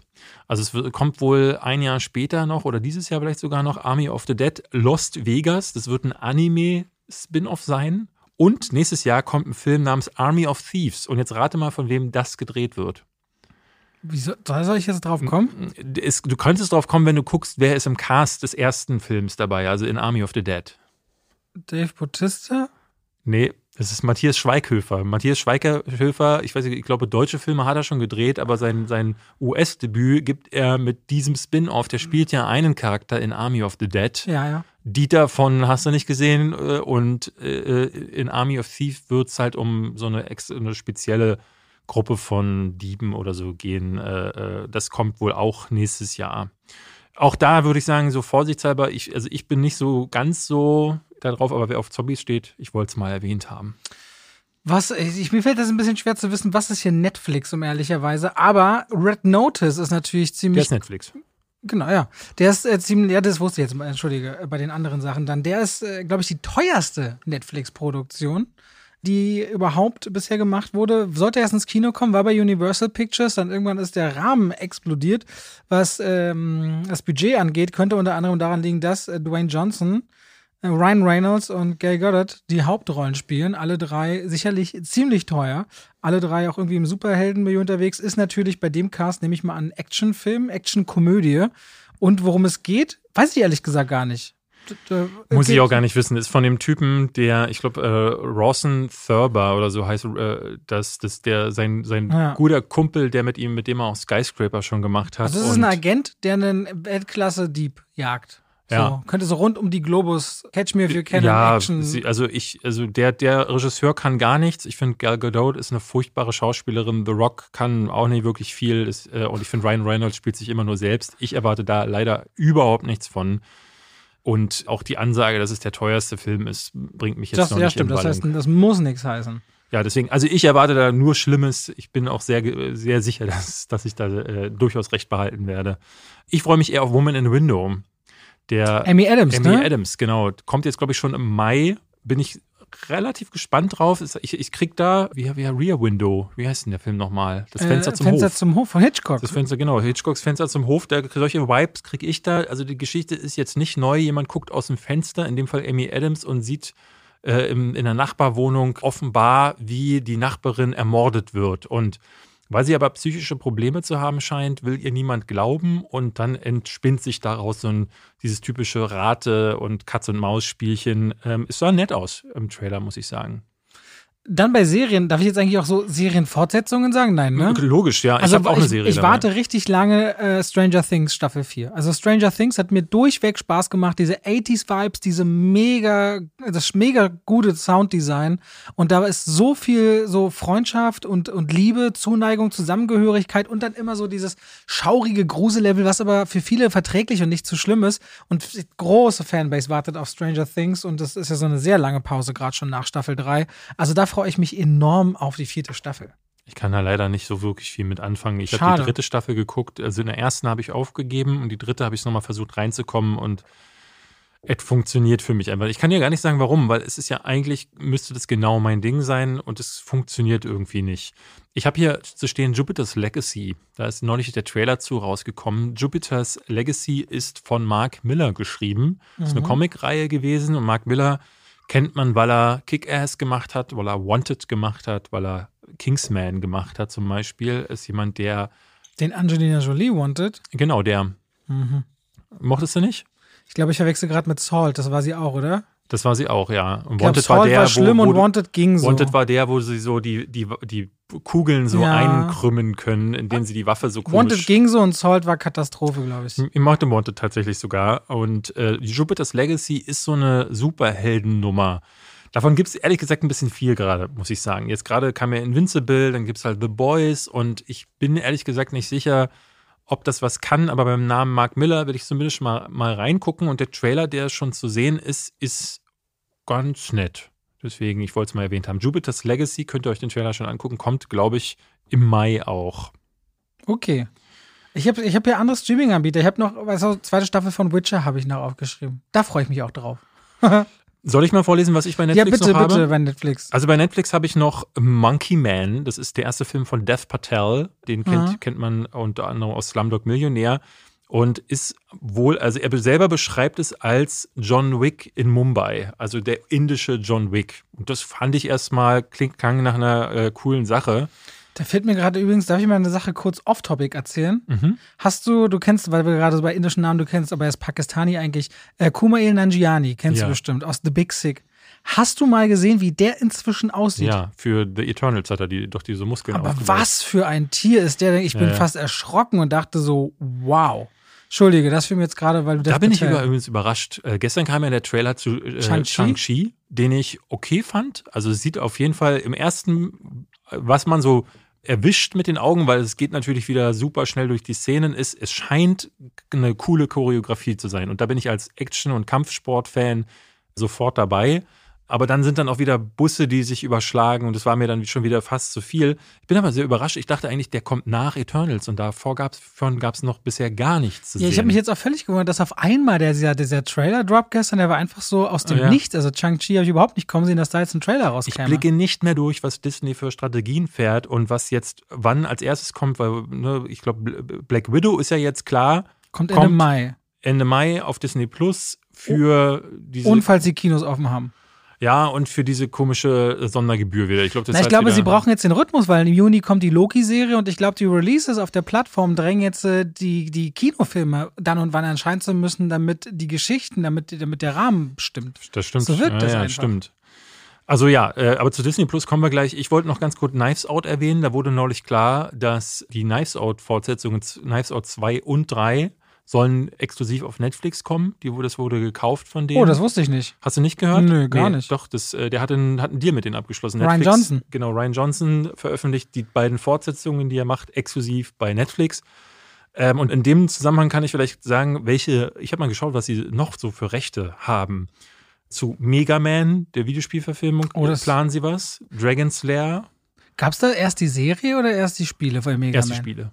Ich hab, hab, bin nur mit der Serie groß geworden. Also ja, nee, die Spiele waren Das fand ich immer cool, ja. sich immer die Waffen von den anderen klauen zu können, aber ich habe mich immer am Ende der Folge gefragt, warum sind die denn weg? Warum startet er wieder bei Null? Weil Mega Man halt ein netter Kerl ist und die dann am Ende zurückgibt, Robert. Alles klar, Ja. gut. Es gibt Beverly Hills Cop 4, nachdem er jetzt ja auf Amazon Der Prinz aus Zamunda 2 gemacht hat, will er den nächsten Beverly Hills Cop Film, will Eddie Murphy für Netflix machen. Sie haben die Rechte an einem GameStop-Film sich gesichert. Hast du das mitbekommen mit diesem? Ja, klar, die, über diese ganze Börsengeschichte. Genau, die? Börsengeschichte, da wollen sie einen Film zu machen. Sie haben sich die Rechte an den Gorillas ge gesichert. Der Band. Der Band, genau. Und die sind ja diese, die sind ja so, I'm so. Comicfiguren, ne? Ja, ja. Und über diese Comicfiguren oder mit diesen Comicfiguren soll es einen Film geben für Netflix. Und das habe ich gar nicht gewusst. Die Chroniken von Narnia besitzen sie mittlerweile auch. Das wusste ich, das wollen sie auch richtig groß machen. Das wundert mich so ein bisschen, weil also von all den, das ist ja ein bisschen so wie die Lizenz von Aragon zu kaufen oder von der Goldene Kompass. Gut, bei der Goldene Kompass fand ich, da fand ich den Film gar nicht so schlecht. Er ist Mhm. halt nur leider gefloppt, da geht das. Aber äh, Chroniken von Narnia haben sie es ja schon mehrfach pro probiert, hat überhaupt nicht funktioniert. Ich frage mich, was da jetzt kommen soll. Werden wir schauen. Da bin ich jetzt aber auch tatsächlich, ich hätte jetzt quasi über Projekte geschaut, die schon einen gewissen Entwicklungsstatus haben und quasi, das ist ja noch völlig. Äh, Ich, ich habe mal ein bisschen weiter in die Zukunft Ja, ja, noch geschaut. okay, Deswegen, wir können zu Amazon kommen. ja, ich weiß nicht, was hier zu wem gehört tatsächlich. Ich hab, aber ich glaube, ich habe viel Apple TV. Warte mal, ist hier was Amazon? Nee, ich glaube, ich habe ganz viel Apple TV. Fang, mach mal. Ich Äh, weiß Amazon habe ich mir äh, Without Remorse aufgeschrieben. Gab es Mhm. im ersten Trailer schon mit Michael B. Jordan. Es ist irgendwie eine Tom Clancy-Verfilmung und sah, ja, es ist so dieses typische Ding. Er ist ein super Soldat und am, in, irgendwann in einem Trailer sagt dann auch eine Figur, da haben sie sich mit dem, genau mit dem Falschen angelegt. Denn wenn er erstmal wütend wird, er kann alle mit einem Finger töten und dann macht euch alle platt. Und also er ist wieder der baddest Motherfucker in Town Mhm. und wird für tot erklärt, kommt dann zurück und schießt alle weg. Sieht im Trailer nach guter Action aus, deswegen habe ich erstmal aufgehorcht, aber die Story scheint wirklich vom kommt auch Reißbrett diesen Monat zu sein. schon raus. Also Ende April, Ist- 30. April. Ja, ja, ja. Wollte ich trotzdem mal erwähnen, weil ähm, für Actionfans vielleicht eine Empfehlung wert. Eine Sache, die eine Weile zurückgehalten wurde jetzt schon, ist äh, The Tomorrow War. Das ist der neue Film mit Chris Mit Pratt. Chris Pratt, den haben sie sich abgekauft für 200 Millionen Dollar. Ja, richtig viel Geld. Es geht Mhm. darum, ich habe mal geschaut, es geht um, also weil sie den Krieg gegen Aliens zu verlieren dro- drohen, haben die Menschen eine Technologie entwickelt, mit der sie Soldaten aus der Vergangenheit wieder zum Leben erwecken können. Na, sie kommen aus der Zukunft und rekrutieren Leute aus der Gegenwart. Also ich glaube, es kommen Soldaten aus der Zukunft mit der Message, Leute, das wird alles nichts, die machen uns platt. Wir brauchen jetzt Leute, die sich dieser, dieser, dieser verlorenen Schlacht nochmal stellen. Ich so glaube, habe ich es sie, verstanden. ich glaube, ich habe so verstanden, dass sie noch weiter zurückgehen. Also, dass sie auch zum Beispiel gucken im Ersten Weltkrieg, im Zweiten Weltkrieg und so, dass sie halt nach besonderen Kriegern suchen. Ah, aber darunter ist doch jemand völlig skurriles. Sie nehmen doch einen Hotdog-Verkäufer oder irgendwen. Das Ja? ist doch, Chris Pratt spielt doch einen, Oh, jetzt müsste ich in mein Film-News-Script schauen. Äh, ist egal. Ich recherchiere das ganz kurz, weil Es Chris gibt- Pratt spielt Ich habe nämlich. nicht weiter, ich habe nicht mich zu der, zur Story mehr als die Synopsis habe ich nicht gelesen, deswegen weiß ich da gar nichts. Und Trailer gibt es ja leider immer noch nicht. Nee, gar nicht. Ähm, so, aber klingt äh, spannend. Also deswegen, ich habe so, ich dachte, ich war mir nicht sicher, ist es ein Action-Ding oder ist es Comedy? Ich glaube, das hängt sehr mit der Figur zusammen, was ich dir eigentlich gerade versuche zu recherchieren, weil ich glaube, Chris Pratt spielt einen, oder einen Lehrer oder irgendwie sowas. Chris Pratt, Pratt spielt, Hotdog-Verkäufer, Lehrer, ist doch alles dasselbe. ja. Ich weiß nur noch, dass irgendwas speziell war, Mann. ja, pass auf, ich habe noch drei Serien, die ich äh, bei Amazon bitte. er erwähnen möchte. Sie haben nämlich die Rechte an drei äh, Franchises, die ich wirklich spannend finde und an denen sie gerade arbeiten. Das erste ist Wheel of Time. Ich weiß nicht, ob du das kennst. Ist eine Buchreihe von Mhm. Robert Jordan. Sehr bekannt, ist bisher noch nicht häufig irgendwie in Medien umgesetzt worden. Es gibt ein Videospiel äh, oder ein Videospiel, keine Reihe, aber ein Videospiel, das äh, sehr gut war. Und die Bücher sind sehr beliebt. Auch schon ein bisschen älter, ich glaube aus den 80ern, will- vielleicht sogar 70ern. Gelten aber unter Fantasy-Fans als wirklich richtig gute Fantasy. Ja. Wheel of Time wird als Serie kommen. Sie haben Mr. und Mrs. Smith. Das wird als Serie kommen. Ja. Und sie haben Event Horizon. Das wird als Serie kommen. Dieser Horrorfilm von Paul W.S. Anderson, wo ja dieses, dieses äh, Schiff äh, wieder aufploppt im Weltall und dann stellt sich heraus, dass es wohl in der Hölle gelandet ist durch irgendwie so einen Warp-Antrieb und äh, dann spukt's auf diesem Sch- äh, auf, auf diesem Space. Was ich spannend noch fand, weil sie haben bei uns ab diesem Monat Voyagers, kommt auch Ende April raus. Mhm. Hast du davon gehört gehabt? Das ist so ein, das ist, glaube ich, also sie haben es wohl äh, in die Kinos gebracht in den USA Anfang April. Mhm. Und das ist die Geschichte von 30 jungen Männern und Frauen auf einem Raumschiff hin zur Kolonialisierung eines äh, neuen Planeten, weil die Menschheit das irgendwie nicht geschafft hat, auf der Erde klarzukommen. Und sie sind alle darauf trainiert, auf Effizienz und klare Regeln, entdecken aber auf diesem Weg, dass äh, man auch ein bisschen Spaß haben kann. Und dann wird es so ein Ding aus Lust und ja, keine Ahnung, Sodom und Gomorra im Raumschiff. Ich weiß es noch nicht genau, Aha. aber Voyagers könnte eine ziemlich abgedrehte äh, Nummer werden. Wir können zu Apple TV rüber switchen. Ja, die Apple macht ja nicht so viel, aber das, was sie anfassen, sieht oft gut aus. Also es gibt einen Film, auf den ich auf jeden Fall schon la- lange warte. Killers of the Flower Moon, sagst du? Ja, Martin Scorsese. Dann mach du mal den. Ja, Killers of the Flower Moon ist der neue Film, den Martin Scorsese machen wird, wieder mit Robert De Niro und mit Leonardo DiCaprio. Mit dem hat er ja auch schon vielfach zusammengearbeitet. Kriegen wir ein paar zusammen? Gangs of New York, Ähm, Ähm, The Shutter- Aviator, Shutter Island. Shutter Island. Ja, die haben noch mehr zusammen gemacht. Äh, The Aviator. Na, Dings ist doch, Wolf of Wall Street ist doch ein Ja. Scorsese-Film. Wolf of Wall. Street. Das war es, glaube ich. Oder hat er noch ein Vier? fünftes? Na, ich glaube. Ah, ja, da haben die Leute was zu korrigieren. Ich würde sagen, die haben bestimmt noch einen mehr gemacht. Würde ich, aber ich glaube, ich habe fünf gemacht. Hat der, die gemacht? die, die FBI-Nummer hat nicht äh, Scorsese Ach gemacht. nee, The Departed. Die Departed. Ja, ja, stimmt. ja, ja.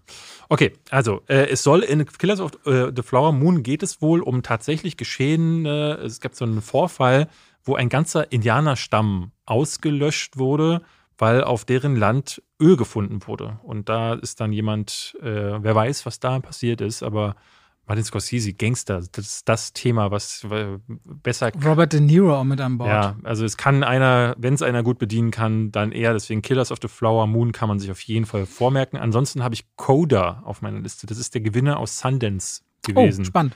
der hatte den großen Preis abgewürgt, also C-O-D-A. Es geht um ein Kind oder eine junge Frau, die bei ihren äh, tauben Eltern aufgewachsen ist und ja, im Leben so ein bisschen struggelt. Also so eine Coming-of-Age-Nummer, aber auch scheint so ein bisschen Drama zu sein. Ich weiß nicht viel darüber, aber ich mache es immer so, dass ich mir die Gewinner von den Festivals notiere und dann freue ich mich, wenn ich die irgendwo sehen kann. Also Coda kann man sich vornennen. Unbedingt, warte. Äh, Masters of the Air.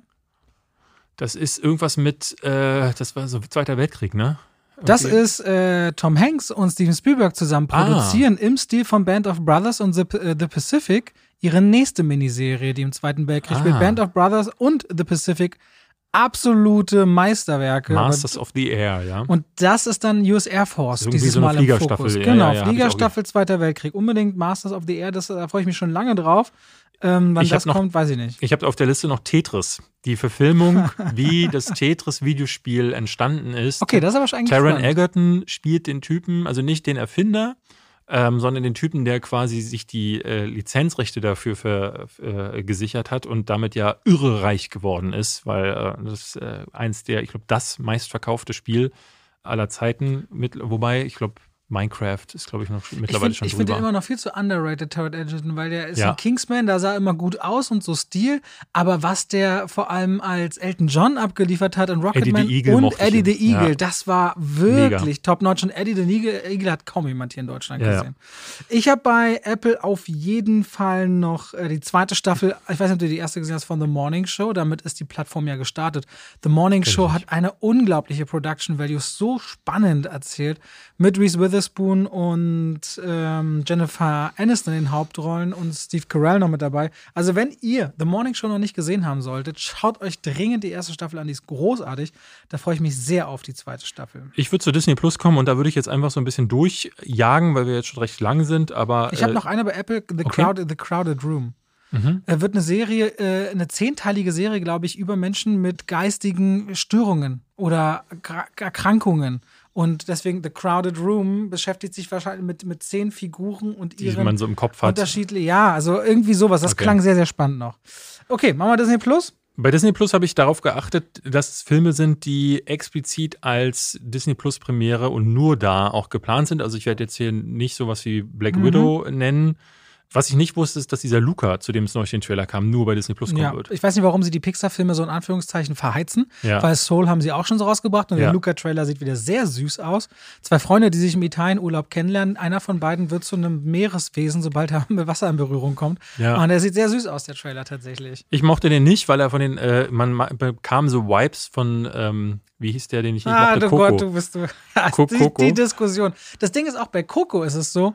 Ich, ah, nee, nee, ich- nee. Das, das, das, das, Komm, wir haben einen Podcast, das damit wir reden. ich Komm, nicht. hau, hau Nee, raus. ich glaube, Coco ist sogar so ein Punkt. Coco ist so vielschichtig toll und schön für meiner Meinung nach junge bis alte Generationen. Und also ich verstehe ja wirklich vieles. Und ich weiß ja auch immer, wenn du was sagst, das hat Hand und Fuß. Aber da, egal was du immer zu Coco bis jetzt gesagt hast, denkt mein Kopf immer nur, nein, nein, nein. Ich, wei- ich weiß, also ich verstehe nicht. Es ist ein so toller Film. Und Da müsste ich vielleicht nochmal reinschauen, ob das äh, ne- vielleicht mit vielleicht hast du den auch eine. falsches Mindset, vielleicht schlechte Kann Stimmung. das sein? Also würdest du, würdest du vermuten, du gehst in einen Film und der, das kann einfach einen falschen Fuß aufgestanden sein und dann sagst du, zweites Mal gucken, der ist ganz selten, fantastisch. also das ist schon mal passiert. Ganz, nee, fantastisch nicht. Ganz selten, dass ich sagen würde, okay, so schlecht ist er doch nicht. Aber ich glaube, bei Coco würde ich nicht darüber gehen, dass ich ihn okay finde. Ich glaube, da hat es an mehreren, ich, ich müsste ihn nochmal gucken, um genau nochmal mir zu überlegen, was mein Problem war. Aber ich fand, es war mehr Show-off als tatsächlich nachfühlbare Emotionen. Wer weiß, was es dann in der Endeffekt. Aber ich könnte, wenn, vielleicht, wenn mir, ich, ich mache das mal so. Als kleine Hausaufgabe gucke ich bis nächste Woche Coco. Und bei zuletzt gesehen reden wir darüber, warum ich Coco nicht so gut fand. Machen wir so? Dann kann ich Coco auch noch mal gucken. Alles klar. Äh, was ist mit äh, Loki? Hast du drauf? Bestimmt. Habe ich nicht drauf, weil ich bei Serien äh, habe ich jetzt gar nicht aufgeschrieben, aber das ist natürlich klar. Habe ich ja schon mehrfach gesagt. Du sagst, du findest den Trailer ja richtig ja, gut. Ja, ja. Also Tom Hiddleston als Loki haben wir äh, auf jeden Fall ähm, in verschiedenen Welten auch Zeiten irgendwie anscheinend. Also das, das wirkt sehr losgelöst vom Marvel Cinematic Universe tatsächlich. Ja, es ist, also es sieht super spannend aus. Äh, Es setzt an an dem Punkt, wo er in Endgame quasi sich wegteleportiert hat mit dem Tesseract. Und das, das finde ich schon mal sehr spannend, dass sie wirklich das so immer wieder so aufgreifen. Irgendwo ist ein Charakter in irgendeinem Film aus dem Bild gegangen und in den Serien oder in den nachfolgenden Filmen läuft er dann von links nach rechts ins neue Bild und seine Geschichte fängt an. Im Grunde so wirklich wie so Comics früher funktioniert haben. Und hier geht es dann um, ich glaube, er landet in so einer Agentur, die sich um Realitäten äh, kümmert. Und mit Owen Wilson, der dann da drin sitzt. Und es äh, wird bestimmt spannend. Ich bin Der sehr hat nach gespannt. Bliss ja einiges gut zu machen. Das ist wohl wahr. Ich habe auf meiner Liste ähm, Sachen, von denen ich echt nicht wusste, dass sie kommen. Zum Beispiel Kevin allein zu Hause oder Home Alone wird gerebootet. Also es wird, es ist der sechste Film in der Reihe und das wird jetzt ein neuer Teil, aber ein Reboot. Und Das ich, ich, ich saß die ganze Zeit so da und dachte so, warum? Warum dieser Film? Also der, der, der funktioniert ja immer noch. Es gibt nichts, ja, sie wo man brauchen sagen, Inhalt. Sie brauchen exklusiven Inhalt. Das ist ja das Problem. aber warum dann, also warum dann Reboot? Ja, wo holst du die kreativen Leute her? Ja. Netflix hat sie schon, also das glaube ich. Und du, ich hatte gerade jetzt wieder einen langen Talk äh, äh, auch mit Martin Moskowitsch, das ist der CEO von Konstantin Film, die ja international auch deinen liebsten Monster Hunter oder so gemacht haben. Aber auch der sagt, wir kommen jetzt, wenn die Kinos aufmachen, in einen Filmstau rein. Und das wird richtig krass, weil die produzieren ja durch. Wir haben einen riesigen Filmstau und es gibt einfach gerade so viele Anlaufstellen für kreative Leute, wo produziert wird. Und Disney ist einer der letzten, die ihre Plattform so richtig zum Laufen bringen müssen. Und du siehst ja, wie lost sie sind, was so die Ideen angeht, Ja, außerhalb ja. ihrer Franchises. Also, wenn ich hier die Liste gucke, die ich hier habe, äh, sind lauter alte Franchise. Ich habe noch Sister Act, da soll der dritte Teil kommen. Drei Männer und ein Baby wollen sie rebooten, ja, so eine alte 80er-Jahre-Nummer. Äh, äh, Nummer. es soll Inspector Gadget zurückkommen. Chip und Chap wird eine, wo wir jetzt letzte Woche, vorletzte erst drüber gesprochen haben, wird eine Real-Life-Animation-Nummer kommen von äh, Akiva Schäfer. Das ist einer der drei von Lonely Island. Inspector Gadget habe ich schon genannt. Und äh, Robert Zemeckis gibt einfach nicht auf, Animationssachen zu probieren. Diesmal macht das mit Pinocchio und Tom Hanks wird Geppetto, also den Puppenmacher, spielen. Ich mittlerweile, ich kann nicht bei Robert Zemeckis nur noch sagen, der muss ins Altersheim, weil der, der ist offenbar äh, an, an Verwirrung erkrankt vor einer gewissen Zeit, weil seit der Polarexpress ist dieser Mann quasi nicht mehr er selbst, habe ich das Gefühl. Er macht nur noch Filme, die keiner guckt, die keiner sehen möchte und die immer ganz nah am Uncanny Valley Ich habe den. Hexen Hexen gar nicht gesehen, ne? Den muss ich noch gucken eigentlich mal. War der auch von ihm? Ja, den kann man, ja. Achso, ja, der war auch, den hatte ich neulich mit äh, äh, meiner Stieftochter geguckt und der war auch nicht dolle. Also, Flight mochtest du auch nicht mehr. nee, Ah, schade. Ich mochte ja sogar noch Willkommen in Marvin, da war ich fast der Einzige. den habe ich nicht gesehen. Ja, den mochte, der wurde weltweit Ich verrissen. guck, also ich, ich schon, will ich schon gar nicht mehr sehen. Also Hast, du, hast du noch eine Plattform? Nee, ne? ich bin durch. Du bist durch. Wir sind auch schon ein bisschen lang. Willst du noch das Ranking am Ende machen? Natürlich. Hast du Lust und Zeit? Wir haben uns das vorgenommen, was wir schon mal vorgeschlagen hatten, ne? Was hattest du gesagt? Ich hatte schon mal gesagt, die zehn besten Filme, die nicht auf der Erde spielen. wir machen die fünf. Oh Gott, okay, die fünf besten Filme, die nicht auf der Erde spielen.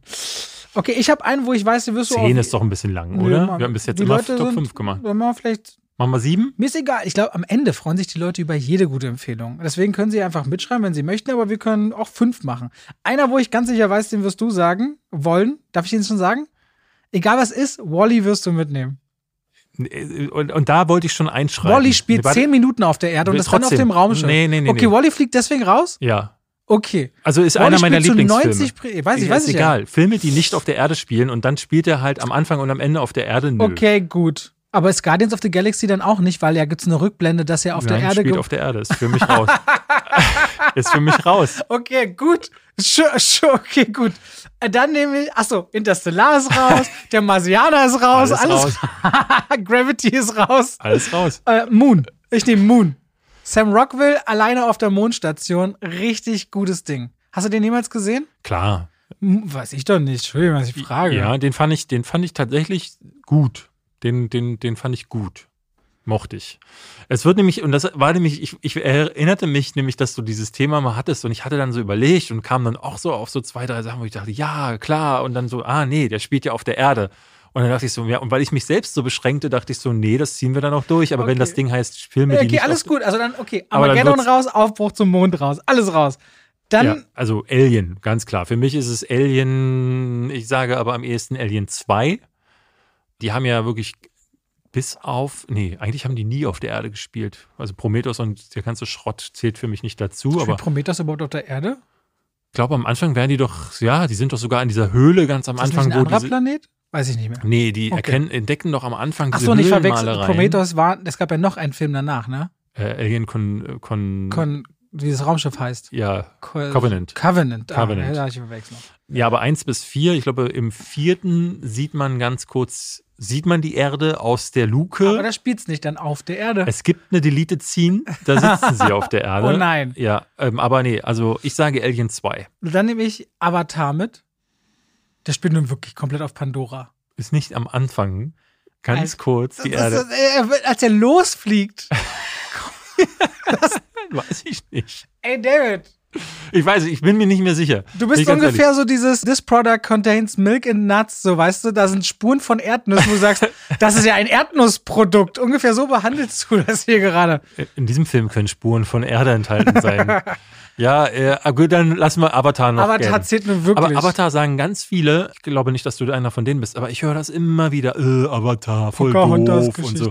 Ich habe den geliebt und ich habe ihn neulich erst wieder geguckt und mit neulich meine ich vor vier Monaten und ich fand den immer noch fantastisch. ich finde den auch super. Ich habe den schon im Flugzeug in einem kleinen Bildschirm gesehen und er funktioniert da, er funktioniert auf der großen Leinwand, er funktioniert, ist okay. wir alle brauchen mal was zu trinken. Von daher mehr. Super Film, der wäre für mich auf jeden Fall in jeder Top 5 äh, dabei. Gut. Jetzt hast du so, äh, ich hatte, du hattest den genannt. Ah, jetzt müsste ich tatsächlich auch schon überlegen. Komm, Moon, Alien, Avatar, was, was hast du noch? 2001 Odyssey im Weltall. Der spielt halt am Anfang, die Affen sitzen ja ganz klar auf der Erde. Weiß rum. man das? Ja, natürlich. Mann, das ist doch diese. Du, wir haben uns hier grundsätzlich missverstanden. Nächstes Mal nenne ich das zehn Filme, die zu 80 Prozent nicht auf der Erde spielen. Das wäre auch so gut. können wir auch machen. Im Grunde können wir ja die nennen, wie wir wollen. ja, voll. Filme, die. die Spielt Titanic überhaupt auf der Erde, wenn man schwimmt? Muss man sich ja auch fragen. Ich glaube, wir sind ja, wir sind hier in eine Sackgasse geraten. Wollen wir uns bis nächste Woche einfach nochmal besprechen, was das angeht? Ja, also wirklich. Dass Wally nicht auf der Erde spielt, jetzt mal im Ernst. Ich meine, okay, der heißt der Letzte räumt die Erde Also auf. er ist halt auch wirklich lange auf der Erde, weil die erste, das Weil er erste Segment. Eve da- ja, aber das erste Segment ist komplett Erde. Er ist eigentlich wirklich nur ab der Hälfte nicht auf der Erde. Das ist wirklich Ja, Quatsch. Du hast irgendwie. Avatar gebe ich dir, aber ne. Avatar gibst du mir. Der Ja. Film geht drei Stunden und spielt ungefähr einen Werbespot lang auf der Erde. So, weißt du?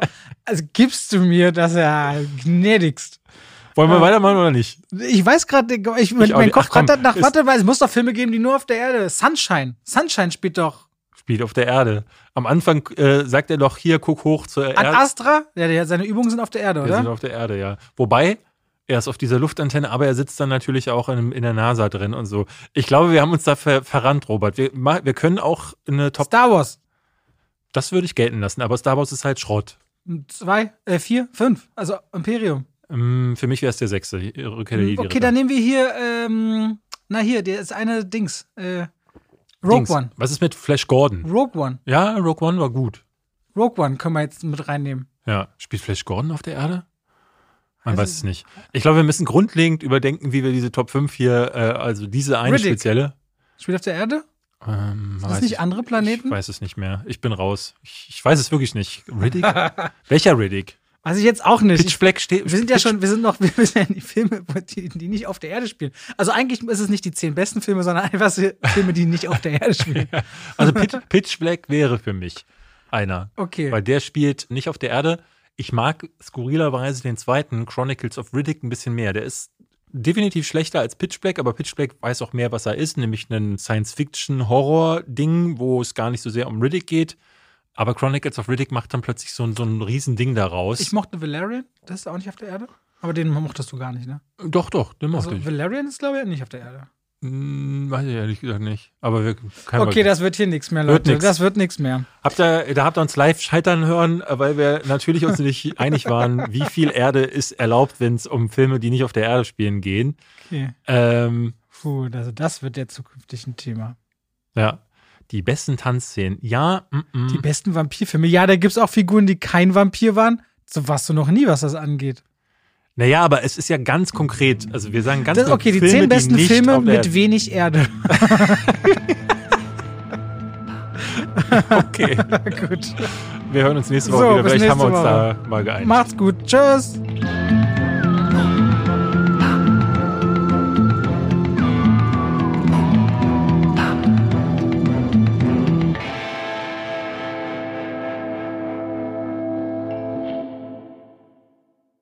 Und damit schalten wir raus aus dem Podcast rein in die Werbung. David, Ja, hast du Strom zu Hause?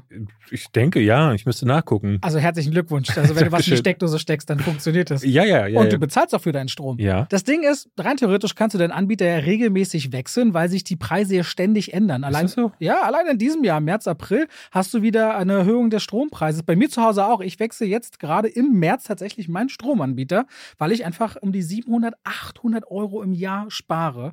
Alleine mit diesem Wechsel. Und das vergisst man manchmal. Oder so wie du, hat es wahrscheinlich noch Ich nie gemacht. nie gehört. Noch nie ich hab's noch nicht mal gehört, dass das geht. Ja, für alle diejenigen, die sagen, hä, ist das wirklich so? Haben wir für euch einen Partner, der diese Folge unterstützt, nämlich Wechselpilot. Wer oder was ist Wechselpilot? Wenn ihr auf die Seite von Wechselpilot gibt, könnt ihr alle relevanten Daten eingeben, wo ihr wohnt, wie viel Stromverbrauch habt ihr oder wie viel Gasverbrauch. Und dann kriegt ihr von den drei Vorschläge generiert im Vergleich zu eurem jetzigen Tarif, welche ihr nehmen könntet und wie ihr sparen könntet. Und wenn ihr Wechselpilot beauftragt und jetzt jetzt wird's für David richtig schmackhaft, wechseln die fortan jedes Jahr automatisiert zu einem von euch gewählten günstigeren Tarif und ihr müsst die dafür nicht bezahlen, denn die nehmen sich von der Ersparnis, die ihr habt, 20% als Gebühr raus und damit seid ihr immer noch dick im Plus und müsst rein gar nichts machen. Ich kann sparen und muss dafür nichts tun, ist ja perfekt. Genau, also wenn ihr sagt, oh, das finden wir ja wirklich spannend, haben wir für euch einen Code, nämlich wenn ihr auf Wechselpilot geht, also www.wechselpilot.com und dann sogar noch